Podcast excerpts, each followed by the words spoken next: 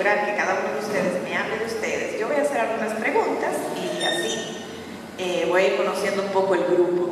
Eh, ya yo sé que de aquí habemos varios que tenemos hermanos de padre. ¿Algunos de ustedes tienen hermanos solo por el lado de madre? Que decimos hermano de madre. Ok. Y algunos tienen esta experiencia que dice, bueno, de mi papá y de mi mamá somos tres.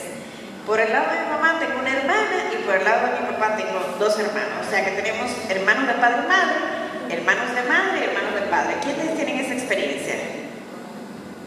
Ok, muy bien. De los que están aquí, por lo menos hasta los 15 años, ¿quiénes estuvieron en una familia nuclear? Papá, mamá y los hijos. Levántenme la mano, por lo menos hasta los 15 años. Mantengan su mano arriba. De los que vivieron eso, esa configuración cambió en algún momento por divorcio, abandono, viudez, etc. Los que les pasó, bajen la mano, por favor, lo que les pasó es que la familia nuclear en un momento determinado se desconfiguró. Ok, muy bien. De los que están aquí, ¿quiénes fueron criados por una abuelita, un tío, alguien que no era su papá o su mamá? Ok. De los que están aquí, ¿quiénes comparten la experiencia con más de el 40% de los dominicanos hoy en día? ¿Quiénes fueron criados solo por su mamá? Levántenme la mano. Ok, entonces ustedes se dan cuenta cuando hablamos de familia, no hablamos de una familia, hablamos de una gran diversidad de familia. Y la familia nuclear que, que nosotros valoramos, que entendemos que es la que traduce el texto bíblico, en República Dominicana no necesariamente es esa experiencia. Y aún, como en el caso mío, los que hemos estado en nuestros primeros años acompañados por nuestros padres, papá, mamá, podemos tener una influencia importante de otros miembros de la familia. A veces positiva, a veces negativa. Algunas personas han sido tocados de manera negativa por algún tío, una tía, un abuelito, un tío político, etc. Personas que, que entraron a nuestras vidas y de alguna manera nos dañaron, por alguna razón, o porque agredieron a nuestra persona, o porque agredieron cosas que eran importantes para nosotros, o porque nos trajeron una historia de dolor que todavía al día de hoy podemos arrastrar. Pero hay familiares que son muy buena noticia. Hay niños, hay niñas que dan y tienen que darle gracias a Dios, como en mi caso, por una tía. Algunos incluso por un tío político, ¿verdad? O esa abuelita maravillosa. Hay niños y niñas que son literalmente salvados del dolor por una buena abuela o por un buen abuelo. Entonces, hablar de familia no es solamente hablar de papá, mamá y los hijos. Cuando pensamos en crianza, no estamos criando solos. O por decisión, o porque no nos damos cuenta. Pero no es cierto que solo papá y mamá tienen datos concretos que dar a la crianza de nuestros hijos. Esta noche, a diferencia de los otros dos noches que ustedes estuvieron, yo estoy proponiendo un conversatorio. Y ese conversatorio lo vamos a hacer en tres momentos. En tres momentos donde yo intencionalmente les voy a pedir que entren y que dialoguen y, entonces nos las vamos a pasar conversando. Si todavía al final hay algunas preguntas, observaciones o desacuerdos, están en la libertad. Vamos a tener los 10 minutos eh, acordados para que así sea. Entonces, el acuerdo de ustedes y mío es que los próximos 90 minutos más o menos nos rindan para hablar todos y todas lo más que podamos, ¿verdad? Eh, tengo algunos niños aquí, qué bueno que están, yo espero no aburrirles, ¿verdad? Porque me toca hablar con los grandes, pero si en algún momento ustedes entienden que tienen algo que decir, pueden levantar su mano y también decir. ¿De acuerdo? Muy bien. Entonces, fíjense, yo tengo cuatro preguntas. La reflexión de hoy tiene que ver, hace referencia a la crianza. Y cuando hablamos de crianza, hay muchas imágenes seguro en nuestra cabeza. La misma palabra crianza, crianza de los hijos, puede significar múltiples cosas. Pero yo voy a tratar de recuperar de ustedes a la luz de cuatro preguntas, que es lo que vamos a estar mirando durante todo el desarrollo. ¿Por qué criamos a los niños, niñas y adolescentes? ¿Por qué? ¿Quién me dice? Acuérdense que yo no voy a hablar sola. Porque es nuestra responsabilidad. ¿Qué más? Me voy a llevar estas respuestas. ¿Sí? Porque ellos no se pueden criar solos. A diferencia de los pollitos, ¿verdad? Ok. ¿Qué más? Porque es una etapa crucial en la vida de vida. Perdón. Porque es una etapa crucial en la vida de ellos. ¿Pero por qué lo tenemos que criar? Porque tienen vida. ¿Por qué lo tenemos que criar? Sabemos que es crucial, pero ¿por qué? ¿Por Porque qué no lo es tratamos? como de una red, es como una esponja. Y se la enseñan a dar. Allá, y de- y luego aquí.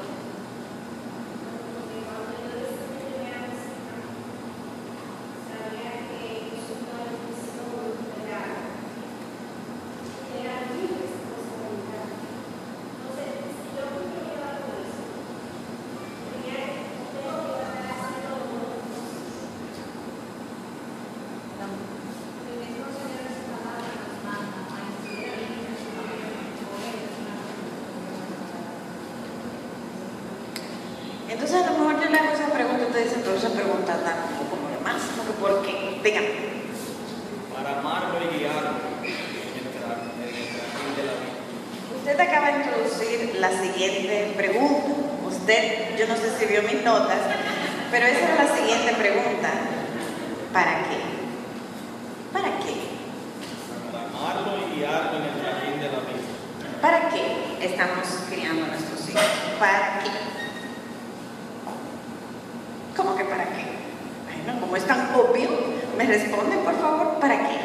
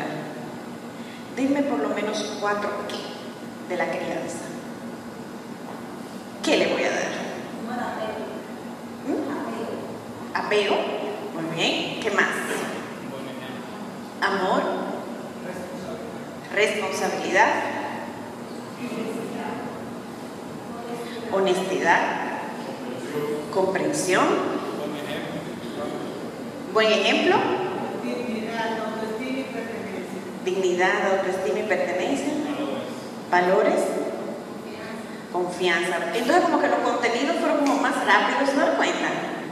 Sí, porque muchas veces nosotros los adultos, las adultas, estamos muy preocupados de los contenidos que le vamos a dar.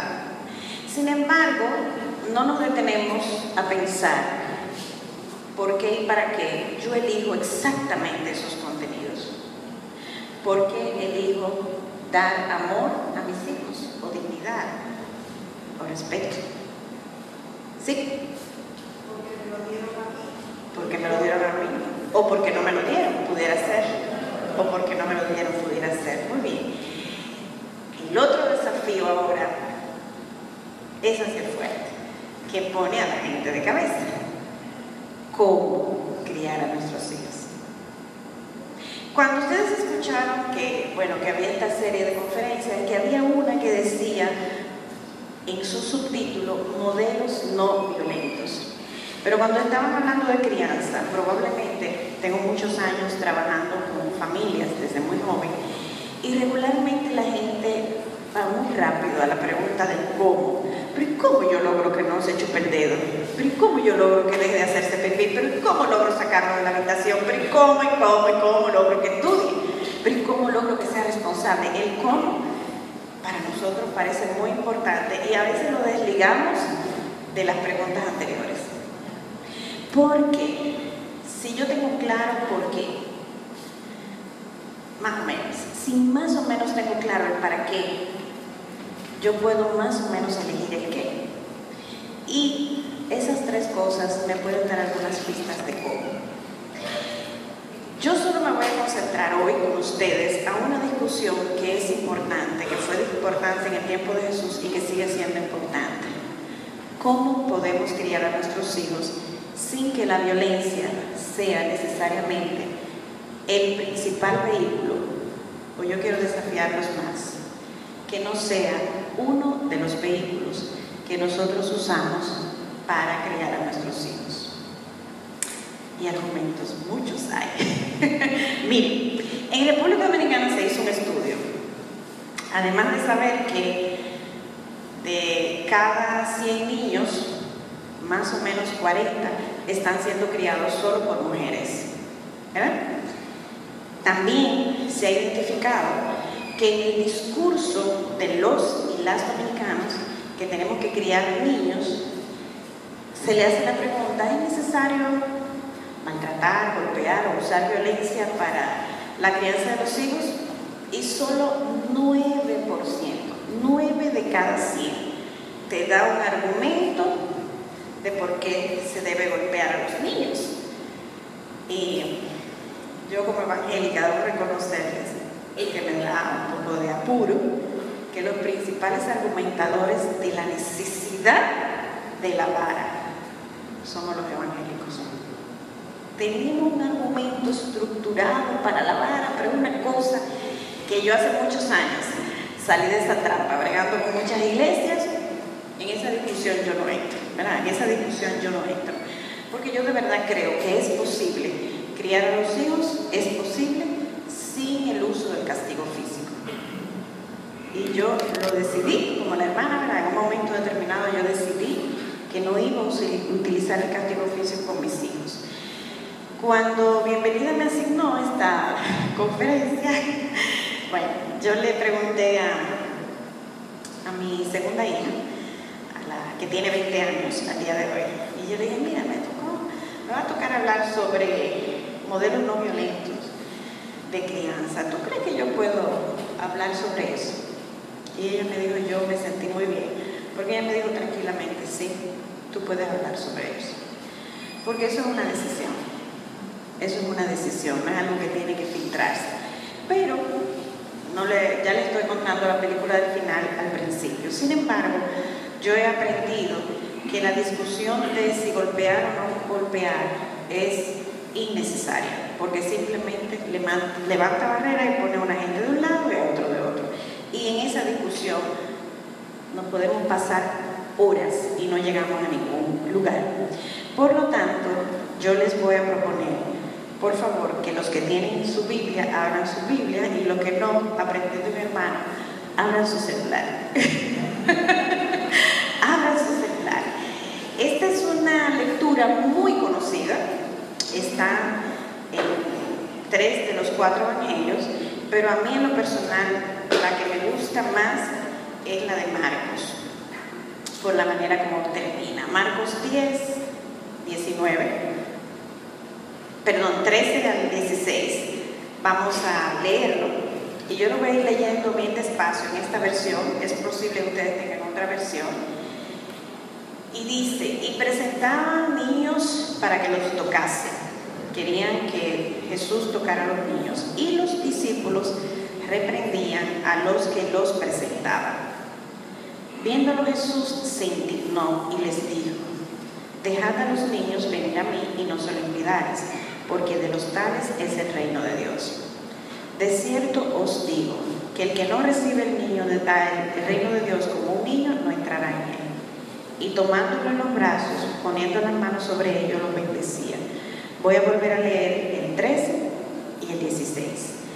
Y presentaba y le presentaban niños para que los tocase. Me voy a saltar a los discípulos que por poco no iban a permitir que eso ocurriera y tomándolo en los brazos, poniendo las manos sobre ellos, los bendecía. Para mí esa es una de las descripciones más hermosas. Y entonces, con Jesús, ¿verdad?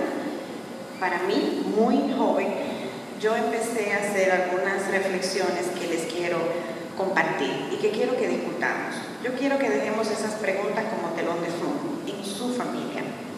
Probablemente en este momento, y esta es otra pregunta que quiero saber, de los que están aquí, ¿quiénes tienen hijos en este momento que están criando? Levanten sus manos, aún sean adultos. Ok, muy bien, bajen sus manos. ¿Quiénes tienen nietos? Muy bien. ¿Quiénes tienen sobrinos? Muy bien. Todos, dicen todos. ¿Quiénes no tienen hijos? No han tenido hijos todavía. Ok. ¿Quiénes tienen vecinitos y vecinitas pequeños? Sí. Si se dan cuenta ustedes hacen una pequeña reflexión, a su alrededor, entre hijos propios, sobrinos, vecinos, hijos de amigos, ustedes deben tener no menos de 10 niños a su alrededor, menores de 18 años. ¿Verdad que sí? Y probablemente muchos de ustedes están en los caminos de la fe. De los que están cerca de ustedes, ¿quiénes estarían contentos de que ustedes tocaran a sus hijos? Yo espero que la mayoría de los que estén a su alrededor, que ustedes sean personas a las que sus hermanos, hermanas, se sientan contentos de dejarle a sus propios hijos. A las que un vecino, si no encuentra con quién dejar a sus niños, se sienta en la confianza de dejarlos. Y sobre todo, yo quisiera que eso ocurriera con los hombres que están en esta sala. Porque por mucho tiempo el tema de niños ha sido un tema de mujeres. Y los hombres ponen a la gente como sospechoso. Si ustedes ven en un preescolar lleno de tías, ¿verdad? Tías, tías, tías, muchas tías.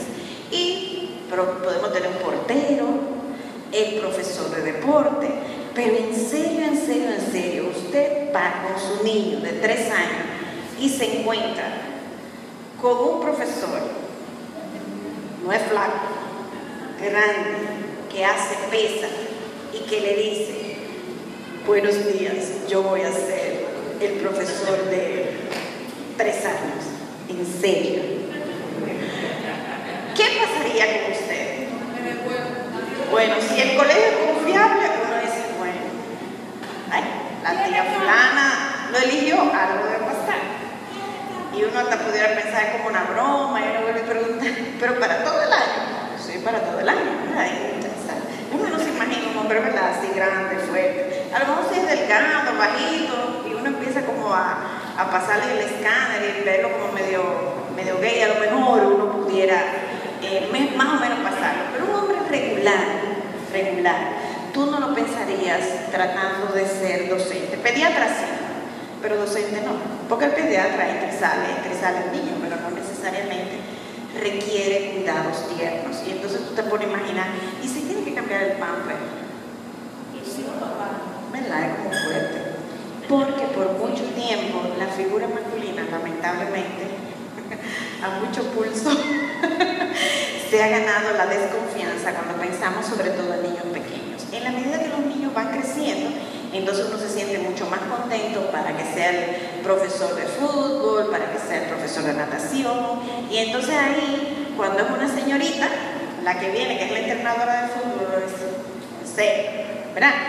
Porque hasta cierto punto uno tiene unas lecturas de qué y cómo debe ser la participación de las mujeres y de los hombres en la crianza. ¿Verdad que sí? Ustedes tuvieron dos sesiones anteriores que a mí no me toca tocar eso. Pero Jesucristo era una persona que las madres, los padres tenían el deseo de que tocara a sus hijos. Y Él los tocó y ahí hacía mientras los tocaba según el texto. Los bendecía. Entonces, de alguna manera, hay muchas voces, y este es el primer momento, porque el otro es más un preámbulo, hay muchas voces en torno a nosotros cuando hacemos el ejercicio de crianza. Muchas voces, muchas voces. Les voy a mencionar por lo menos cinco que son formales y ustedes me pudieran mencionar otras, ¿verdad? Las familias de donde nosotros partimos tienen unas opiniones sobre los niños, ¿verdad? ¿Qué piensan de los niños? ¿Qué se espera de los niños?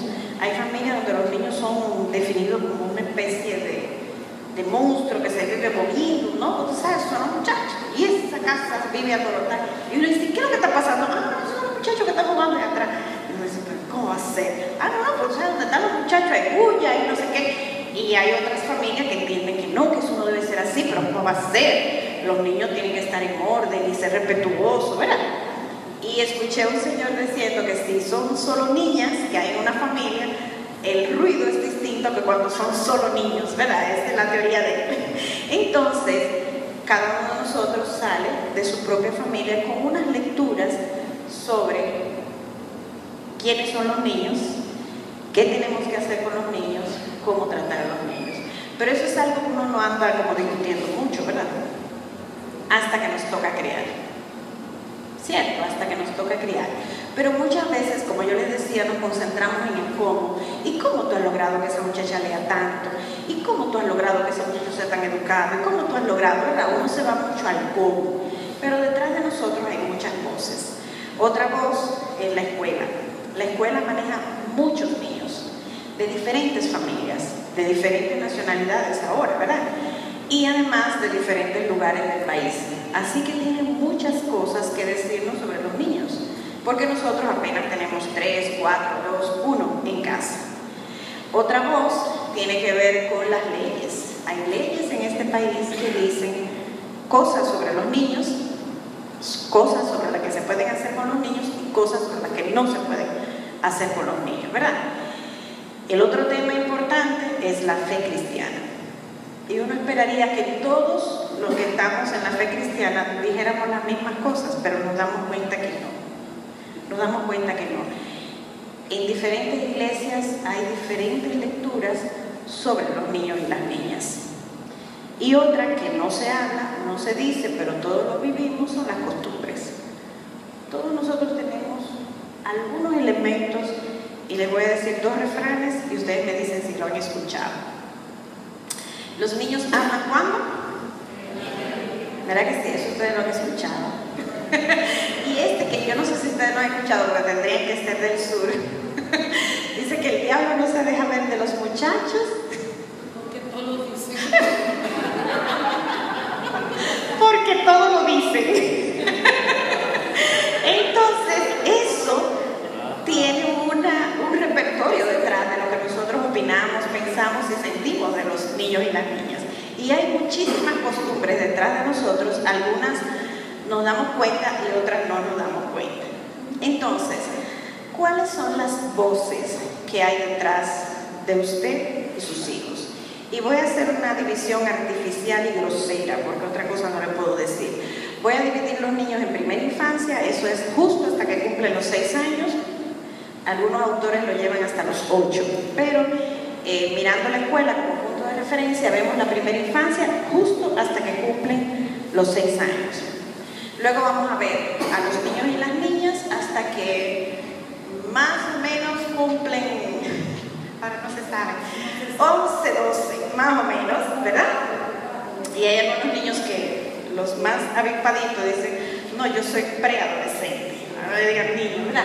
Pero más o menos hasta 11, 12, quizá un poquito antes, hay como unas características parecidas. Y haríamos dos divisiones en los más grandecitos, más o menos entre los 12 y los 15, que que hay como una etapa distinta a lo que hice hasta los 18. Pero voy a hacer, le dije una división grosera.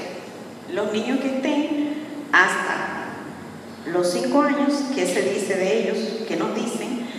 Los que tienen más o menos antes de los 15, les digo que es arbitraria la división, y los que van a cumplir los 18 años.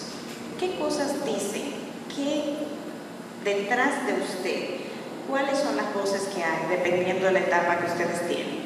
Algunos tienen en la tres etapa probablemente. De los que están aquí, ¿quiénes tienen hijos en edad preescolar antes de cumplir los 6? Levántame la mano. Niños, que no se me ofendan los niños, hasta más o menos los 12. ¿Quiénes tienen? Desde los 6 hasta los 12. Y ya adolescentes, en- entre los 13 y los 18, pero les dije haciendo unas divisiones dentro de ellos. Ok, ustedes tienen dos etapas bien. Ah, y adultos, ahí voy. ¿Quiénes de los que están aquí tienen chicos ya entre 18, más o menos 23 años? Ah, hasta los 25, muy bien. Entonces aquí hay mucha sabiduría. ¿Qué se dice, qué se debe esperar de los niños? Dígame tres cosas que se puede y se debe esperar de niños en edad preescolar. ¿Qué esperaríamos? Dígame tres cosas clásicas de los niños de hasta los seis años. Vamos a ver. Curiosidad, que se muevan mucho, sinceridad, ella. Esos son los que el diablo no deja ver. De esos son. Muy bien. Cuando ya están entre los 6 y más o menos los 12 años, dígame por lo menos cuatro cosas que serían como muy típicas y esperadas. Ajá, de los 6 hasta más o menos los 12 años. ¿Qué esperamos?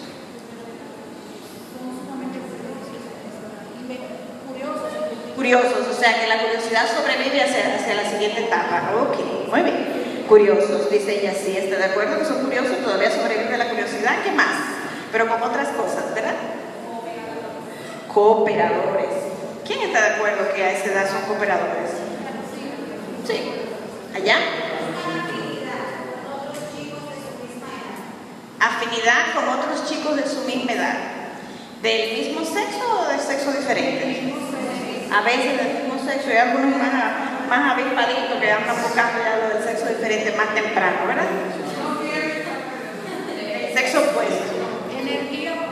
Hay cosas que están cambiando, hermano. ¿Sí? Algunos son muy conversadores también. Algunos son muy conversadores en esa edad. Muy bien. ¿Qué se esperaría entre más o menos los 14, 13 hasta los 18? Se creen que son grandes. Se creen que son grandes. ¿Con relación a quién usted lo está comparando? No se creen casi de la misma edad. Muy bien. Se creen que son casi de la misma edad de la mamá. Ella, ¿qué más? Quieren empezar a independizarse. ¿Ustedes creen que eso no está en la etapa anterior? Sí, lo que pasa es que los temas son diferentes. Aquí son como más capicúas, ¿verdad? Como que el muchachito le quiere poner los zapatos, eso está chulo, pero como que quiere cogerme el carro, como sospechoso, ¿verdad? Entonces, ok, pero le hacen, quieren independencia, ¿qué más? Ustedes que tienen de varias etapas, eso no pasa en los... Sí, sí, sí, sí. Sí, claro, con otros temas, pero pasa. Me gusta mucho la privacidad. Le importa mucho la privacidad, hermano, usted está atrás de mí. Quieren saber más que nosotros, saben más que nosotros. Quieren saber más que nosotros, dice el hermano. Muy bien. Rebeldes y manipuladores. ¿Alguno de ustedes tienen algún rebelde y manipulador de 10 años? Yo los he visto. Yo los he visto. ¿Ok?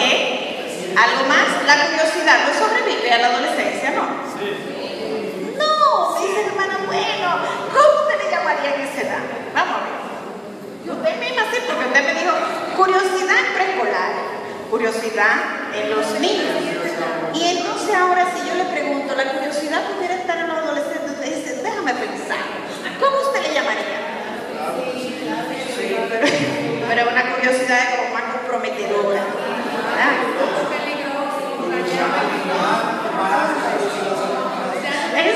Esa curiosidad puede ser embarazosa. Dice el hermano, esa curiosidad puede llevar a un embarazo. Entonces, fíjense cómo yo quiero que ustedes toquen lo que van pensando y sintiendo. Frente a un niño pequeño, preescolar, ¿cuál es la sensación que ustedes van teniendo? Ay, como ternura, celebración, ¿qué más? ¿Qué más? ¿Verdad? Todo lo sorprende, un deseo de protección, todo le luce, esos muchachitos, gracias a Dios. Muy bien. Con los que están en la niñez, ¿qué sensaciones ustedes tienen? ¿Qué es lo que le, le fluye? Mm, como, como, como mirarlo, como ir como monitoreando, ¿verdad? Como te dejo, pero te voy como monitoreando. Y, y qué bueno que son cooperadores, qué bueno que quieren hacer cosas, ¿verdad? Como, como un respirito, más o menos. Y con los adolescentes, ¿qué sensaciones tienen? Sí, sí, como que como una cosa. Sí. Y con los hijos adultos, ¿qué sensaciones nos producen? Preocupaciones. Ok. Entonces, con los adolescentes miedos y con los que sobreviven sin heridas de muerte, la adolescencia, ¿verdad? Entonces empieza la preocupación. Y preocupación con relación a qué? ¿Qué nos preocupa con los adultos jóvenes? ¿Qué nos preocupa? Perdóneme. ¿Cómo se relaciona con el mundo? ¿Qué más? Ay, sí, el hermano, que el hermano está en la espalda mía. Dígame, hermano, perdón. Que se descarríen del buen camino. Que se descarríen del buen camino. Eso puede pasar aquí luego usted.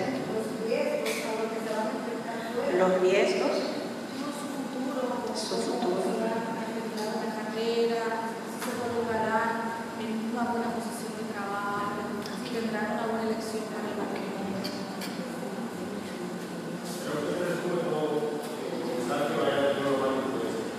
que vaya a tener una influencia.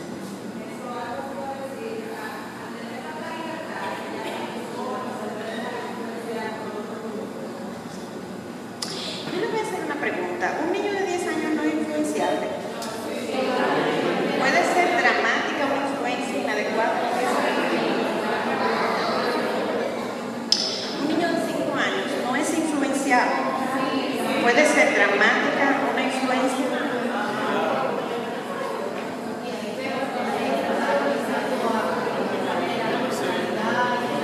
Dice la hermana, ahí puede ser peor porque como se está generando la personalidad puede ser más drástica.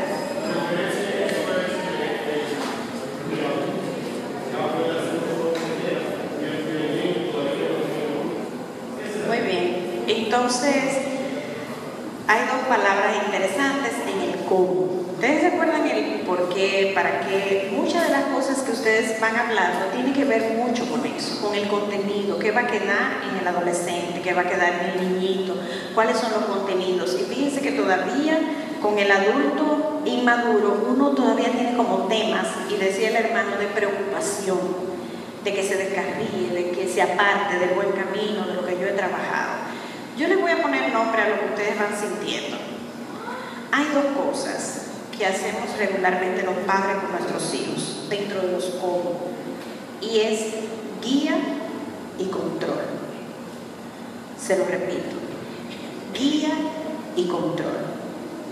Con los pequeños hay mayores márgenes de control. Así que por eso uno no siente tanta angustia, porque el chiquito en su misma inmadurez se va no tan lejos y vuelve a ti. Si tú tienes que ir a buscar, el chiquito coge, el que está aprendiendo a montar bicicleta o un triciclo, ¿verdad?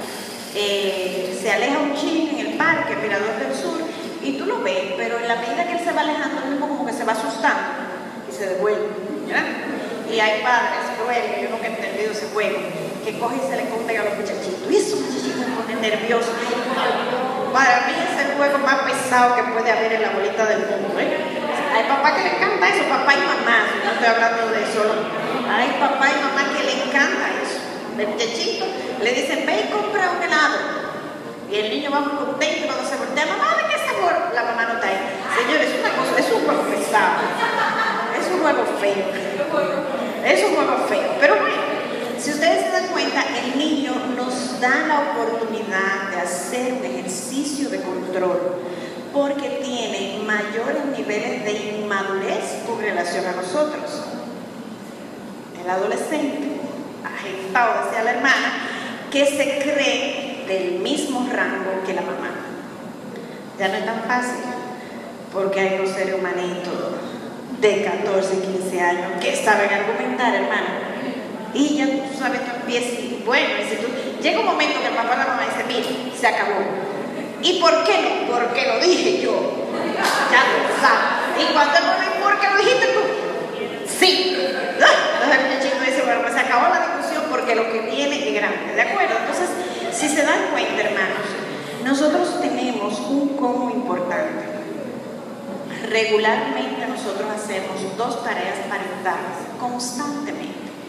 Guiar y controlar. Guiar y controlar. Y a veces uno se queda con la pregunta, en este momento, ¿qué hago?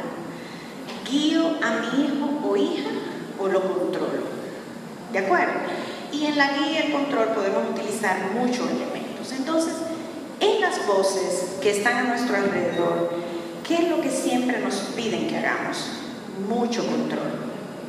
¿Cierto? O sea, un papá está con su hijo y el niño viene y se va y vuelve y brinca en una silla y todo el que está ahí dice, pero señor, briete señor y el papá lo más tranquilo, ay se va y, y coge unas flores que no le tocaba coger las flores en esa sala de pediatría, entonces, entonces sube a una mesa y entonces ya lo que están ahí dicen, pero, ven acá, pero, pero, pero este señor, voy a poner un señor porque la señora no era. Y entonces siempre aparece una señora, regularmente una señora, que se le para frente al papá y usted no va a controlar a ese niño, usted no va a hacer algo, usted va a dejar que acabe con la sala. Y entonces a veces ese papá, movido por la vergüenza, dice, ven los menos, lo menos violentos. Los más violentos dicen, carajo, pero no, él no lo vio en ningún momento. Lo agarra, lo zarantea, lo sienta, y no sé. Y todos los que estamos ahí estamos satisfechos y justificamos el ejercicio de violencia. Y entonces empezamos a discutir entre nosotros eso es lo que hace falta, porque es que, los, los papás de ahora no quieren yaguazo, muchachos si se le da yaguazo, y empezamos a argumentar. Entonces el problema no era la presencia o ausencia del yaguazo, es que no había un proceso de guía previo. Y por lo tanto, tiene que activarse el control. Y cuando yo no tengo una claridad en la guía, mi capacidad de controlar es todavía más reducida. Así que en la medida que yo siento que se reduce mi control, ¿qué vamos a hacer? Controlamos con más fuerza. ¿Verdad? Te llega, típico, ¿eh? El papá y la mamá que los dos trabajan. Y el niño está solo en la casa con la muchacha de servicio. Ese día, este cobro, no llega más contento, no ha trabajado la quincena entera, pero ese día hay cobro. Y los que ganan comisiones, que no son, no son todos, ¿verdad? El que gana comisión puede estar más contento. Y ese día, el muchachito, tú llegas y son las 11 de la noche. Y tú estás contento. Ah, el niño está ahí, no, que se fulano, y va a contar al niño, no, no, no, no, no, Y le hacen una batida de chocolate al niño, le cantan una canción. Muy bien. Este mismo niño, la misma señora y los mismos padres, un 23, no hay cuarto. Llegaron a, la, a las 10, no llegaron a las 11. Y el muchachito está esperando a su papá. No, no sé qué. Estas son horas, tú te levantas. Doña, ¿por qué esta muchacha no está acostada? Pero qué pasa, el niñito está esperando. No, váyase a acostar, escándalo. Y entonces a veces pelean con la señora, porque yo te digo a ti, los dos están entrando. Yo te digo a ti que, tú no tienes control en esta casa. Entonces regularmente el modelo violento regularmente entra en el ejercicio de control. Y si yo no tengo claridad en el ejercicio de guiar, el control regularmente tiende a ser más intenso. Otro ejemplo típico. Vete a acostar. Sí, me voy a acostar Apaga el televisor y vete a acostar. Sí, mamá. Apaga el televisor, te dije y vete a acostar. Sigue viendo. Mami, que ya me le falta un chin, ya, para saber quién fue que mató. Da una vuelta. Tú no has pagado el televisor. Tú no te piensas acostar. Entonces, claro, uno con esa voz, ¿verdad? Luego uno se va exacerbando. Es que tú no te piensas acostar. Mami, ¿pero qué? Porque si es de 14 años, ¿qué sofoque tuyo? Espérate, porque ya, es que ese, ese episodio no lo van a volver a dar. Entonces, ah, porque tú vas ¿verdad? Entonces se va exacerbando. Después que ya usted se enojó, coge y le da dos galletas al adolescente, porque que tú no entiendes, es que apaga el televisor, lo agarra por la oreja y lo lleva a acostar. Pregunta, ¿por qué no hizo eso antes? Apaga el televisor, hazme el favor y vete a acostar. Espérate que falta el episodio.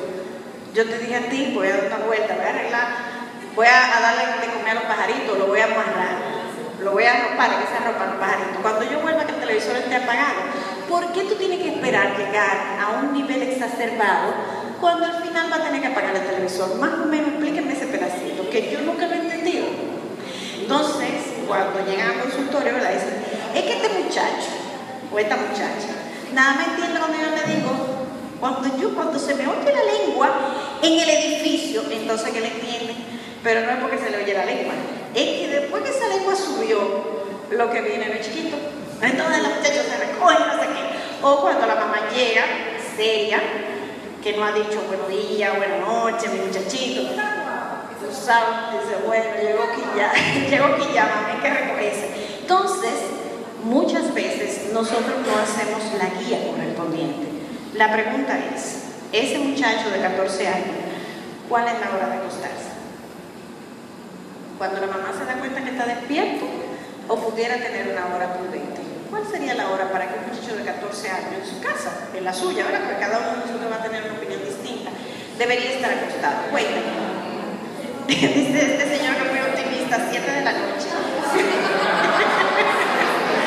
7.30. ¿Usted le gustaría? Mira cómo se queda ella.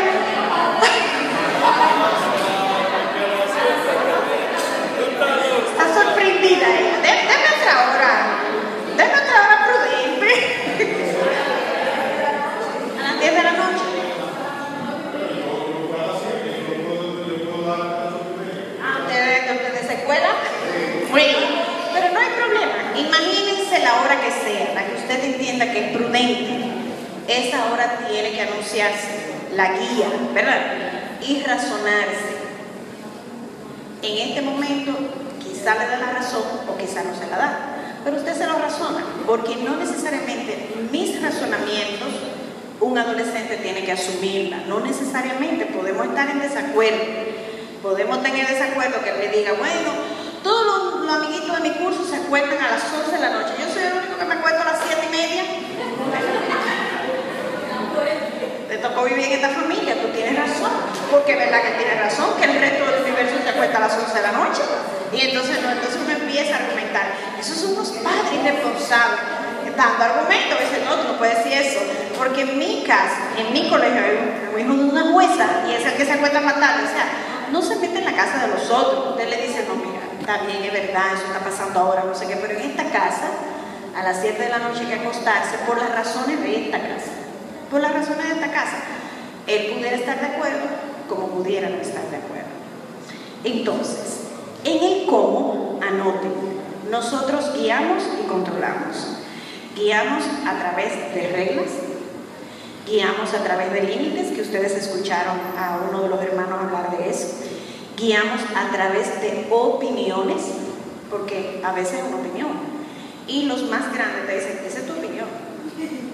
Claro que esa es mi opinión y esa es la opinión que vale en esta casa. No, es tu opinión. ¿Tú estás en desacuerdo, mi hijo? Sí, yo estoy en desacuerdo. Muy bien, déjame escuchar tu opinión. Muy bien, entonces después dice, después que le da su opinión, yo no estoy de acuerdo. Usted, ¿verdad? Y como al final usted que pone las reglas, estamos en desacuerdo tú y yo. De que a las 11 de la noche tú crees que debe acostarte, yo a las 7. Estamos en desacuerdo. Tú te vas a acostar a las 7 porque yo soy el papá, ¿verdad? Claro, lo ideal sería negociar un punto medio y eso lo vamos a tocar. Pero eso aplica para el de 5, para el de 12, para el de 13, incluso para el de 25 que está en su casa. ¿eh? Porque el que está en su casa, los 25, tiene que negociar alguna cosa, tiene que transarse, porque si no, ¿verdad? Entonces, te recoge. mientras tanto, mientras usted está aquí, yo sí, yo puedo entender mi hijo que tú tienes tu carro, yo puedo entender, ¿verdad?, que tú pagas tu combustible, pero hay cosas que uno puede ir argumentando. Entonces, seguía a nuestros hijos desde chiquitito con las reglas, con las opiniones, con los mandatos también. O sea, sus hijos deben ver la diferencia entre lo que yo opino, yo como mamá o como papá, entre lo que a mí me parece entre lo que es una regla. O sea, su hijo debe darse cuenta, su hija, que cuando usted está hablando de que tiene cinco años, es que eso no está en discusión. Mira, ven que te voy a agarrar y vamos a cruzar la calle. No, porque yo sé cruzar la calle solo. Bueno, pero por seguridad yo te tengo que agarrar. Entonces, ahí usted no puede estar argumentando a los muchachos que los puede llevar un carro, ¿verdad que no? Entonces usted le dice, oye, ven, aquí no hay discusión, yo te voy a agarrar. Porque figúrese usted que tiene que estar opinando que si va a cruzar la 27 de febrero, que si te, que si te voy a llevar suelto o te voy a llevar agarrado a un muchachito de 8 años, ¿entiende? O sea, hay momentos para argumentar, hay momentos para hacer valer las reglas, pero eso tiene implicaciones en nosotros. Tengo yo la claridad de por qué y para qué tengo esa regla. Bueno, en mi casa, en mi casa la gente se lavaba la mano antes de comer, es una cosa universal. Pero los niños ahora le dicen eso no es universal porque en la casa de lado no se lava la mano. Y entonces no, eso no son normales, eso no son respuestas, ¿verdad? Para los niños de hoy. Entonces tú tienes que tener unos argumentos, mira, te lavas las manos porque hay que quitar las bacterias, no sé qué, no sé cuánto. Porque esa es la generación de hoy. Entonces algunos padres, los que son de mi edad, dicen, pero yo no sé qué tanto que hay que hablar con los muchachos, porque me hablaban tanto. No, no. Ni, ni los políticos hablaban tanto en el tiempo de nosotros, señores. O sea, en el tiempo de nosotros se decía a las 11 de la noche hay que recogerse porque te matan. ¿verdad? Entonces se recogía. No había que argumentar mucho. Pero al día de hoy las personas, los niños tienen acceso a información. Esa es la generación nuestra. Entonces guiamos por las reglas, por las opiniones, por lo que nos parece, por lo que yo aspiro para ti. Esas son informaciones que debemos darle a nuestros hijos. Yo aspiro que tú seas profesional. Esa es mi aspiración y yo trabajo para eso. ¿De acuerdo? El control, entonces, bueno, si tú decides dejar la universidad, eso tiene algunas consecuencias. El control. ¿De acuerdo? Entonces, si ustedes, cuando salgan de aquí, se llevan esas dos palabras, yo me daré por satisfecha. Y guía y control se da desde bebecitos hasta que nuestros hijos son adultos en casa. Cuando están en sus propias casas, entonces ya lo más que puede haber es consejo, opiniones si no las aceptan. ¿De acuerdo? Hermano, lo escucho.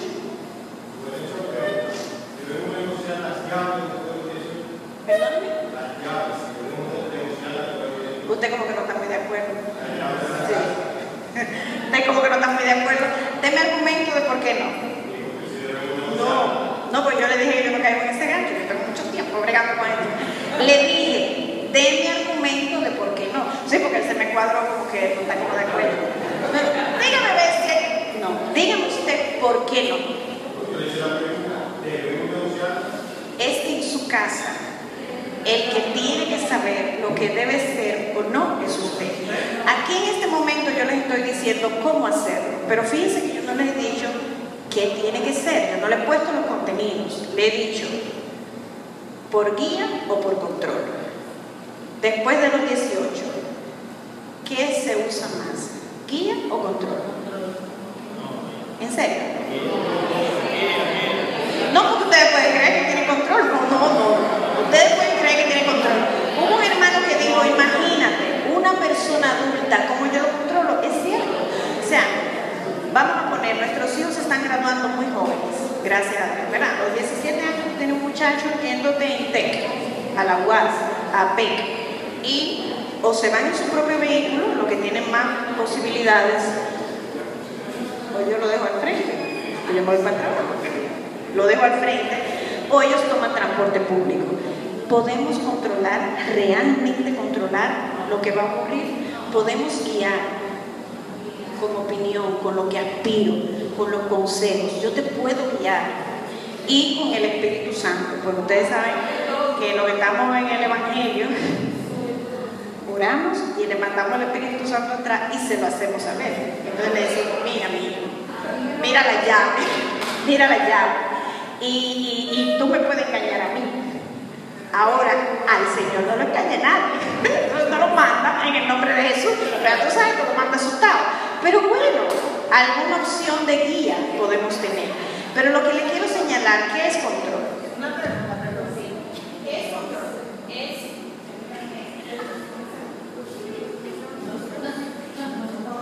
a la calle, le así, no, no se me suele ¿De acuerdo?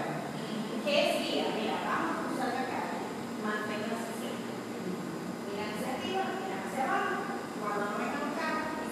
se van. No corran, esa es la etapa de libre, se van. Usted, si tiene que mandarse, no es momento de cruzar. ¿De acuerdo? Eso es de educación vial. Pueden entender la diferencia, hermanos, entre guía y control. Pero eso es algo que no nos lo dice. Dígame, hermano. ¿Puedo diferir de, de lo que acabas de decir? Puede opinar. No, no, lo que acabas de compartir es que realmente la ropa de la mano.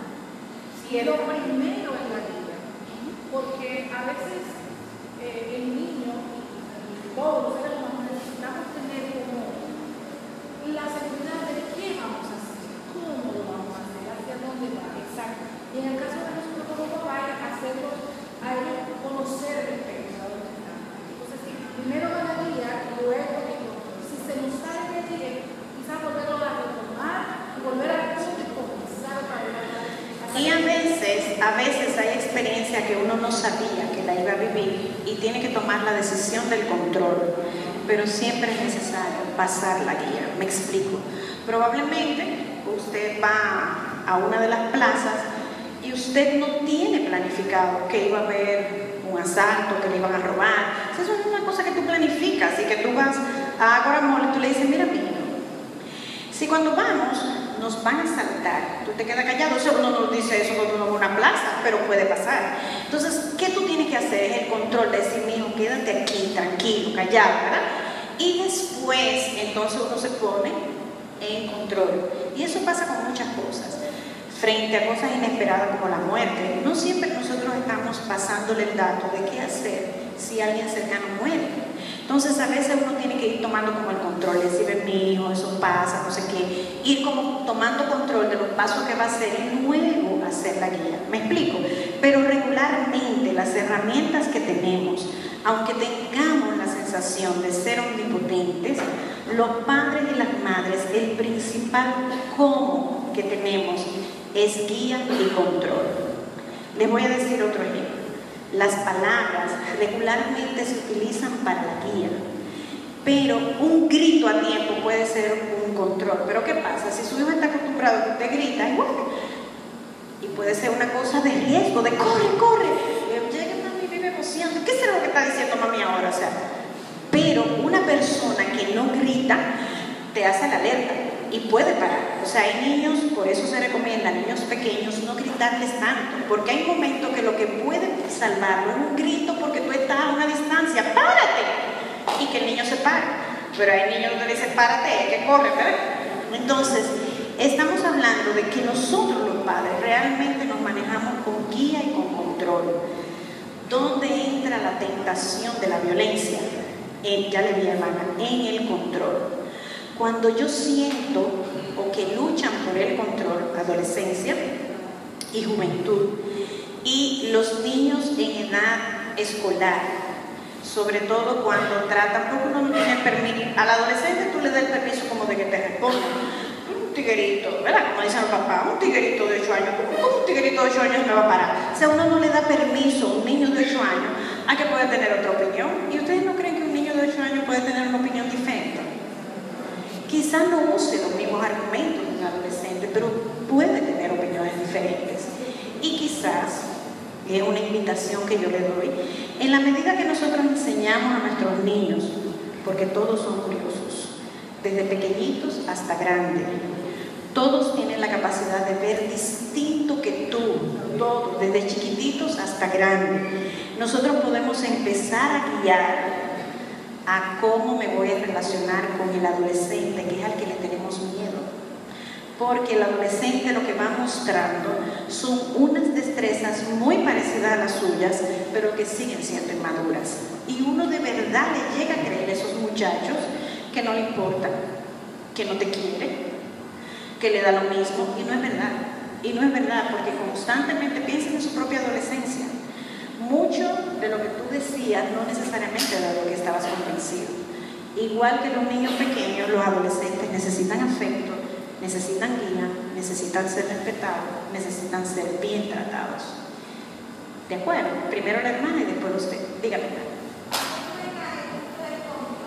¿Hasta qué punto es saludable no establecer ese control entre los, pre- los escolares y los adolescentes? ¿No pudiera eso afectar su propia personalidad de manera que ellos se sientan como constantemente cohibidos, limitados? O sea, lo que usted me está diciendo es que si yo utilizo un control excesivo, en- bien, a ver si la puedo entender. Si yo utilizo el control que corresponde a un niño de 8 años, a un adolescente de 16, ¿sería excesivo o no? Sí, sí, ¿Cuál es la diferencia? ¿Qué me puede ayudar a mí a decir, este control que yo estoy usando parece que es para un niño de 8 más que para un adolescente? ¿Qué me ayudaría? Su nivel de maduración. Si su hijo está en capacidad de moverse solo a tomar un vehículo, por ejemplo, ¿verdad? con ciertos niveles de seguridad, ¿por qué tengo yo que estar llevándote de la mano? Como si fuera un niño de 8 años. Y luego me quejo de que tú eres demasiado cómodo o cómoda. ¿Me explico eso?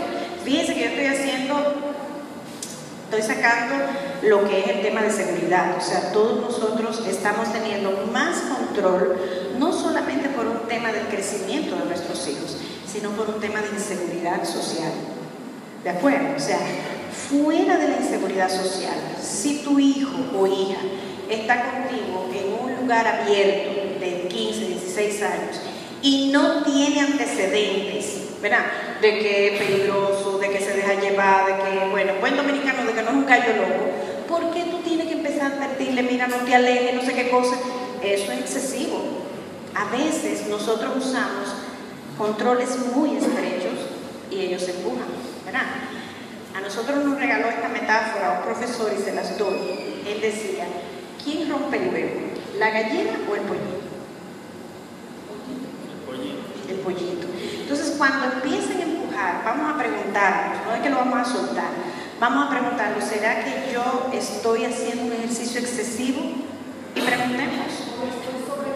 O lo estoy sobrecalentando. Buena metáfora, gracias.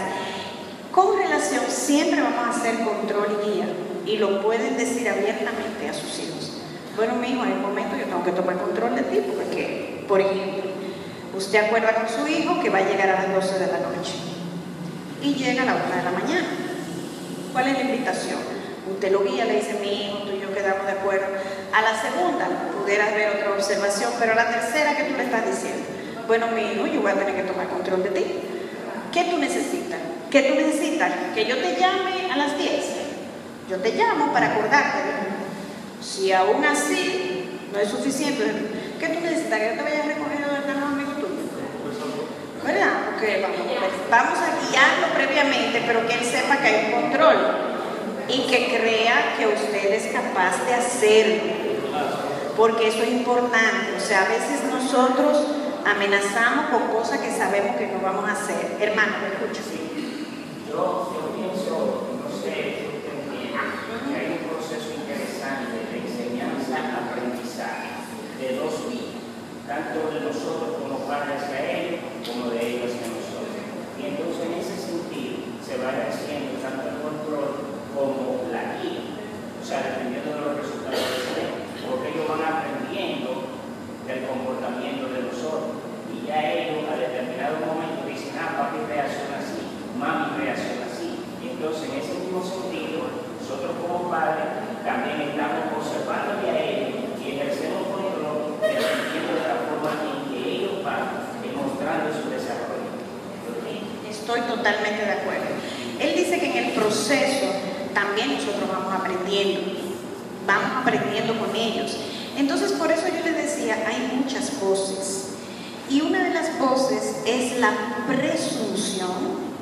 A alguien se le ocurrió decir que el muchacho está hecho para llevarle la contraria. Entonces, que nació, hay gente que lo dice así literalmente. ¿A usted creen eso? No, no, Ah, no, no, no, mentira, es broma, es broma, es broma. Usted va a levantar la mano. Ya lo vi, hermano. Miren, hay personas que creen eso, ¿no? Y hay gente que lo articula. Dice, no, no, no, mira, el muchacho, si tú vas para arriba, yo voy para abajo. O sea, si tú tienes esa creencia detrás, ¿cuál va a ser tu situación? Siempre alerta, esperando que él te va a llevar la contraria. Sin embargo, si tú estás abierto y diciendo, al día de hoy hay muchas cosas que nosotros tenemos que aprender, que de verdad hay cosas que funcionaron para nuestros padres, que siguen funcionando hoy en el cómo. Yo no estoy hablando del qué, no estoy hablando del contenido, ni el cómo. Van a seguir funcionando, pero hay otras que no, entonces yo tengo que aprender con mis hijos, porque es un proceso de crecimiento de los dos. Y a veces yo me equivoco. Le voy a regalar otra imagen, voy contigo y después con usted. Los niños en nuestro país siempre pierden, siempre. El niño choca contigo y tú le dices, pero ven acá, muchacho, pues tú no miras por donde tú vas. Tú chocaste con el niño, entonces, pero ¿y ¿qué? Tú no vives en el medio, o sea, no hay manera. No hay manera. No hay manera, ¿verdad? Entonces, si nosotros nos manejamos así, si no le damos crédito a la opinión de nuestros hijos, y estamos esperando que sea un adolescente que tenga capacidad de decirte lo que piensa y cree. Si yo no lo voy a dejar hablar, hay un, una, un muchacho que hace unos videos que mis hijas me lo enseñan mucho, y hay una de una mamá una redecilla, y él, le dice, explícame, ¿qué es lo que te pasa a ti? Y cuando él me empieza a hablar, cállate. ¿Por qué que tú no me dices la cosa? Porque si te digo, cállate, ¿verdad? Entonces, es una buena metáfora. O sea, si yo quiero tener el adolescente, o sea, si yo lo quiero escuchar de adolescente y de adulto, tengo que empezar a dialogar con él desde pequeñito, cuando tiene ocho años, cuando te está diciendo cosas que a veces no tienen mucho sentido. Te escucho, hermano. Sí. Eh, yo no soy papá Pero va todavía, pero, Pero me, tiene pero me ha tocado eh, trabajar con niños en varios proyectos. ¿verdad? Y eh, con relación a lo que usted decía, que a los niños no se puede, eh, a nivel de control, no se les puede amenazar con cosas extraorbitantes. Estoy de acuerdo con usted. Pero también hay otro punto que es que cuando tú le dices amenaza a un niño, tú tienes que asegurarte de cumplir esa regla. Porque hay veces que los niños, por el- papi me dijo que si yo hago esto no, no me va a dar. Pero él lo hace el niño y no recibe el castigo. Entonces, ah, pues ya yo sé que puedo seguir así. Exactamente. Entonces yo debo cumplir tanto las promesas como las amenazas. Y eso, miren hermano, hay gente que le dice, te voy a arrancar la cabeza. Y yo no he visto ningún papá que le arranque la cabeza a los muchachos. Eso no es posible. Entonces no te pongas a comentar cosas. Yo te voy a caer atrás. Si no le vas a caer atrás, ¿para qué te pones a estar diciendo eso? Porque de verdad van a probar. Y no es solamente los adolescentes. Hay niños de 7, 8, 9 años que prueban, pero con cosas que uno tiene la impresión de que, de que no son peligrosas para ellos y para ellas.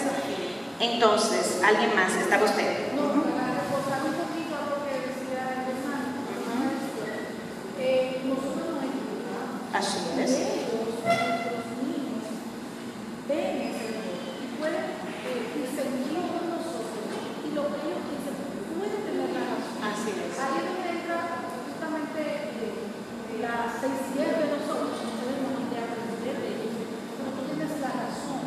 Y yo creo que ahí estamos reforzando ¿verdad? el nivel de, de la capacidad del niño para razonar y también eh, eh, que mostrarle que no somos alguien con quien ellos, exacto, tan duros que no puedan ser escuchados a nosotros.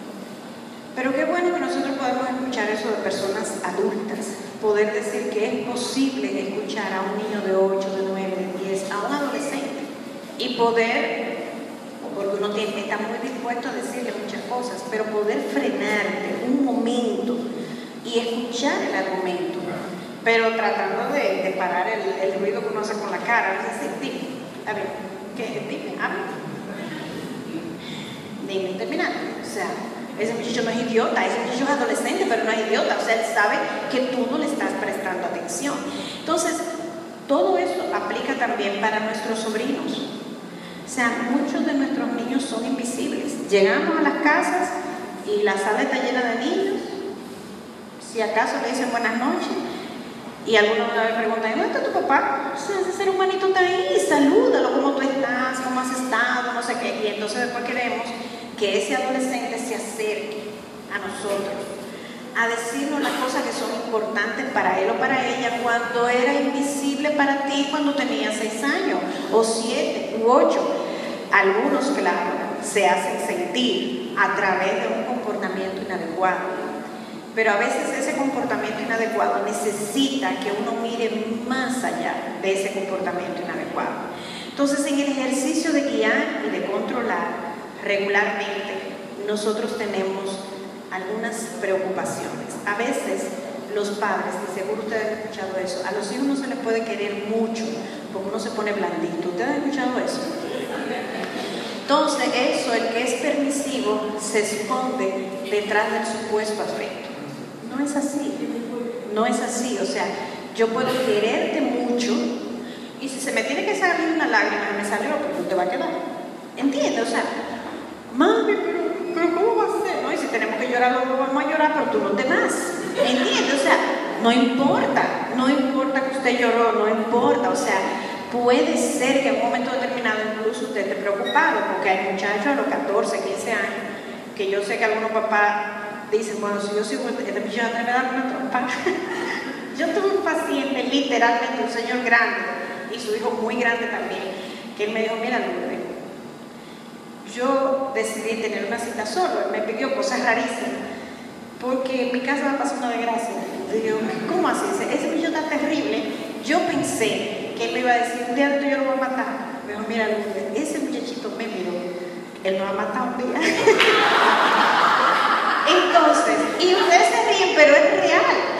Claro, yo me reí y le dije, mire, don, yo, perdóneme, pero me tengo que reír porque lo que yo de verdad estaba esperando, una persona de carácter muy fuerte, era que iba a agredirlo. Y cuando él hace esa reflexión, después que yo me reí y demás, yo le dije, fíjese, qué interesante, porque exactamente así, él ha sido visto por usted desde que él tenía ocho años. O sea, ese señor le daba duro a su hijo, hasta que el hijo estaba al mismo nivel. Otro tema importante, si yo descanso solo en el control, ¿hasta cuándo yo voy a poder controlar a mis hijos? ¿Hasta cuándo? Honestamente. Al final, lo que va a mantener la posibilidad del vínculo, del cuidado, es que mi hijo o mi hija quiera estar cerca de mí. Y para estar cerca de mí tiene que pasar tres cosas. Una de ellas, se la dijo el hermano anteriormente, darle la sensación de que me pertenece, pero no de que yo soy tu dueño, sino que las cosas que ocurren contigo son preocupantes para mí. Lo otro es que yo necesito establecer comunicación. Conmigo se puede hablar. Mi hijo tiene que sentir que conmigo se puede hablar, mi hija para que pueda volver. Pero además, mi hijo y mi hija tienen que recordarme como una fuente de afecto. Porque al final, ¿qué nos hace volver a nuestros padres? La gratitud, el afecto, el reconocimiento de la inversión que ha hecho en tu vida. Y eso es parte de lo que muchas veces nosotros perdemos. Entonces, en el cómo, yo les he dicho, el riesgo de ser violento, y mire que yo, aunque dice modelos no violentos, fíjense que yo he hablado poco de violencia, porque yo no quiero promover una parálisis, que yo no sé qué hacer, no, no, no, yo les estoy proponiendo formas distintas. Cuando usted quiere entrar en control, piense en tres cosas que usted puede hacer. Preguntar, ¿qué es lo que pasa contigo? Preguntar opinar sobre lo que estás haciendo, calificar, hacer saber lo desagradable que es para ti, lo triste que tú estás, lo preocupado, lo indignado, etc. Haz de saber lo que tú quisieras que ocurriera y recuerda las reglas de rápidamente utilizar modelos violentos. Realmente el modelo violento regularmente exacerbación del control que puede ser basado por temor, porque me asusta lo que le va a ocurrir a mi hijo adolescente, porque me preocupa lo que va a pasar con mi hijo adulto, porque no sé qué hacer con mi hijo pequeño, porque estoy tan fascinado con mi bebé, con mi hijo de tres años, que no logro ponerle límites. Y cuando yo tengo esos temas que me paralizan, entonces trato de hacer un ejercicio de exacerbar el control. Guiar y controlar son dos tareas que a veces uno se tiene que quedar con la pregunta, ¿qué hago ahora? ¿Lo guío o lo controlo? Y es una decisión. Ser padres es una decisión constante, constante en todo momento. ¿Para qué se cría? Yo le dije que no le iba a decir, le voy a decir cuál es mi opinión. Nosotros criamos para que nuestros hijos tengan las capacidades para administrarse a sí mismos y a sí mismas. Al final eso es lo que queremos, que tomen decisiones adecuadas, claro, pero que estén en la capacidad de tener opinión propia, identificar sus sentimientos, tener control frente a situaciones de riesgo para ellos y para otros, y que puedan ser felices, decía ella, pero para ser felices hay que saber elegir y hay que haber conocido la sensación de felicidad. Y algunos hijos, lamentablemente, no lo conocen con nosotros. Los modelos no violentos están basados en guía, en poder decirle lo que pienso, lo que siento y lo que quiero, lo que espero de ti. A veces en voz alta, a veces sentado, conversando, no siempre se puede hacer así. Y haciendo un ejercicio de control. Lo que se esperaría, hermano, si fuera a dar una fórmula, lo que se esperaría es que con los niños pequeños tengamos mayores niveles de control. Recuerda lo que yo hice con ellos dos, ¿verdad? Más tenerlo en las manos y en la medida que van creciendo, que ese control vaya bajando y siendo guía. Pero les reconozco, algunos adolescentes, algunos jóvenes, algunos niños y algunos bebés necesitan más control. Y lo que te está señalando no es que tu autoridad está en juego, lo que está señalando es que todavía él no ha aprendido o ella que puede hacer las cosas por sí mismo, entonces tiene que hacerlo por él. Acostarlo, que se dé cuenta que tiene sueño, porque hay niños que no se dan cuenta, ¿verdad? entonces mi hijo ya es hora de sueño, ya sienta. Y hay niños que después que tú lo lograste acostar, se duermen, porque no se daba cuenta que tenía sueño y empieza a rendir mucho, ¿verdad? Entonces miren mis hermanos, no ser violento es un tema de decisión. Nadie lo puede hacer por usted, absolutamente nadie. Y claro, usted puede decir, bueno, yo aprendí así, es cierto, es probable. Y uno dice, bueno, yo no soy ningún delincuente. Ajá, ¿y eso es lo que usted aspira para su hijo? ¿Salvarlo de la delincuencia? ¿O usted quiere que sea una persona digna, respetuosa, con control, con satisfacción? Nosotros las voces en República Dominicana es que seamos violentos con los niños y las niñas y tenemos muchos argumentos. Pero yo les estoy invitando a que personas como cada uno de ustedes que han tenido opiniones muy interesantes podamos ser las otras voces, como Jesús, que es posible tocar no solo a nuestros hijos e hijas, a todos los niños y niñas que están a su alrededor. Tóquenlo con bendición. Y para eso hay que decidir no ser violento, no responder ásperamente, no sacudir a los niños, no amenazarlos. No ser violento es una gran decisión, porque la voz intensa es la violencia.